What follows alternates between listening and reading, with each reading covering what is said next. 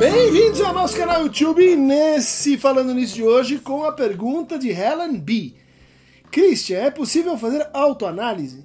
Pergunta muito boa, pergunta que já intrigou bastante os biógrafos, a partir do fato de que o Freud eh, reconhecia e falava de um determinado momento da sua vida como o momento em que ele re realizou a sua autoanálise. Né? Isso é contemporâneo da escrita e da interpretação dos sonhos, né? o livro que vem à luz em 1900 e, eh, 1889, 1900 e que foi sendo composto né, nos anos de 1888, 1887. A autoanálise, segundo a hipótese eh, de Otávio Manoni, segundo uh, o próprio uso que o Freud faz né, dessa expressão, ela se refere à relação que o Freud teve com um otorrinolaringologista de Berlim chamado William Fliess, e que exerceu sobre o Freud uma, uma espécie de poder, de autoridade inusitado. O rascunho K, o rascunho G sobre melancolia, o próprio projeto de psicologia científica para neurólogos, muitos textos importantes né, do, desse momento originário da psicanálise foram escritos no contexto da conversa entre Freud e Fliess. Isso por si só já é um indício interessante, né, de que como como nessa relação, o que estava acontecendo, o que mais tarde o Freud vai chamar de uma transferência. Né?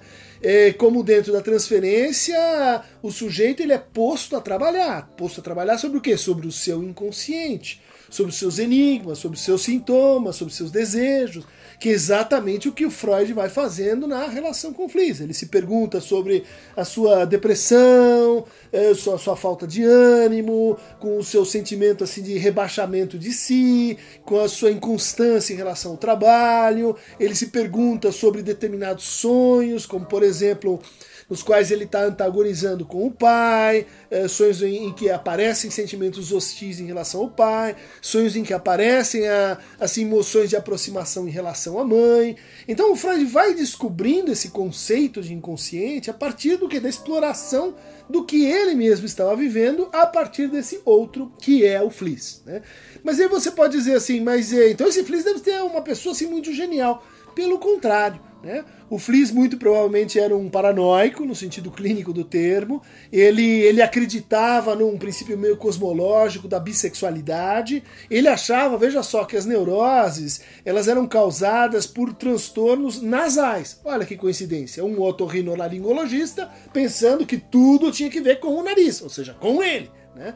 E ele propunha que havia um ciclo menstrual para os homens de 23 dias, para as mulheres de 28, e que isso permitiria inferir assim aspectos do, do destino das pessoas, como por exemplo, em que idade elas morreriam. O Freud acreditou muito seriamente nessa, nessa teoria completamente maluca, né? na teoria nasal reflexa do Fliss. Por que, que ele acreditou nesse sujeito? Porque esse sujeito estava oferecendo o suporte necessário para que na transferência Freud se indagasse sobre o seu desejo.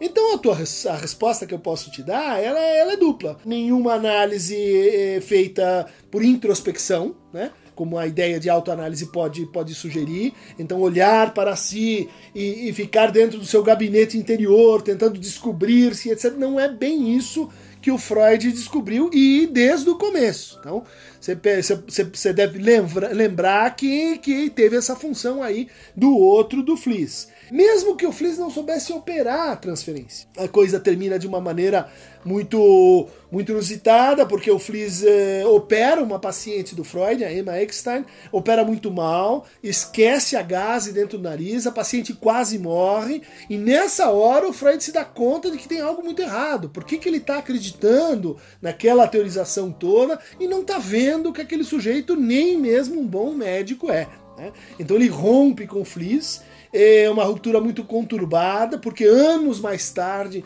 ele vai ser acusado pelo Fliss de ter plagiado, é, de ter roubado as ideias do, do Fliss. Há um estudo muito interessante né, do Henrique Por, chamado O Roubo de Ideias, justamente sobre essa sobre essa volta né, da, da, da transferência paranoica aí do Fliss em relação ao Freud mas que então mostra que, que a autoanálise ela não seria possível. Por outro lado, né, eh, se a gente for pensar que uma análise leva alguém a justamente poder debruçar-se sobre seus sonhos, eh, ter, estar advertido das suas fantasias, ter uma relação de maior implicação e subjetivação em relação aos seus desejos, ter um certo saber, vamos dizer assim, como ler as suas formações inconscientes, a gente pode dizer, é, no fundo, toda análise é, no fundo, uma autoanálise. Né? O analista não analisa o analisante, ele ajuda, ele favorece, ele dá as condições e suporta a transferência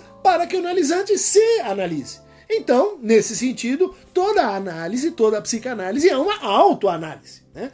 Não sei se ficou claro, eu estou respondendo de que, enfim, é possível sim a autoanálise, desde que a gente a compreenda é, como esse trabalho, né? É, e por outro lado, não, não é possível a autoanálise, porque a análise depende desse fator de transferência, depende da presença do outro, depende de alguém que faça essa função que o Lacan chamou né, de eh, sujeito suposto saber, e depende, portanto, de alguém para quem eu falo. Né? A análise ela é uma experiência de associação livre, ela não é uma experiência de pensamento.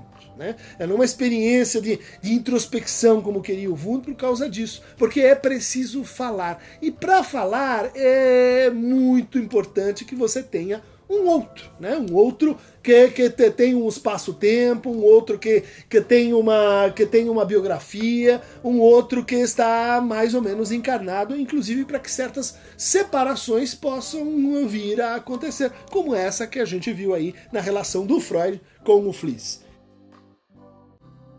Para aqueles que querem se aprofundar na sua autoanálise usando o Falando Nisso como suporte para isso, clique aqui no Aqueronta Movebo e mande as suas perguntas.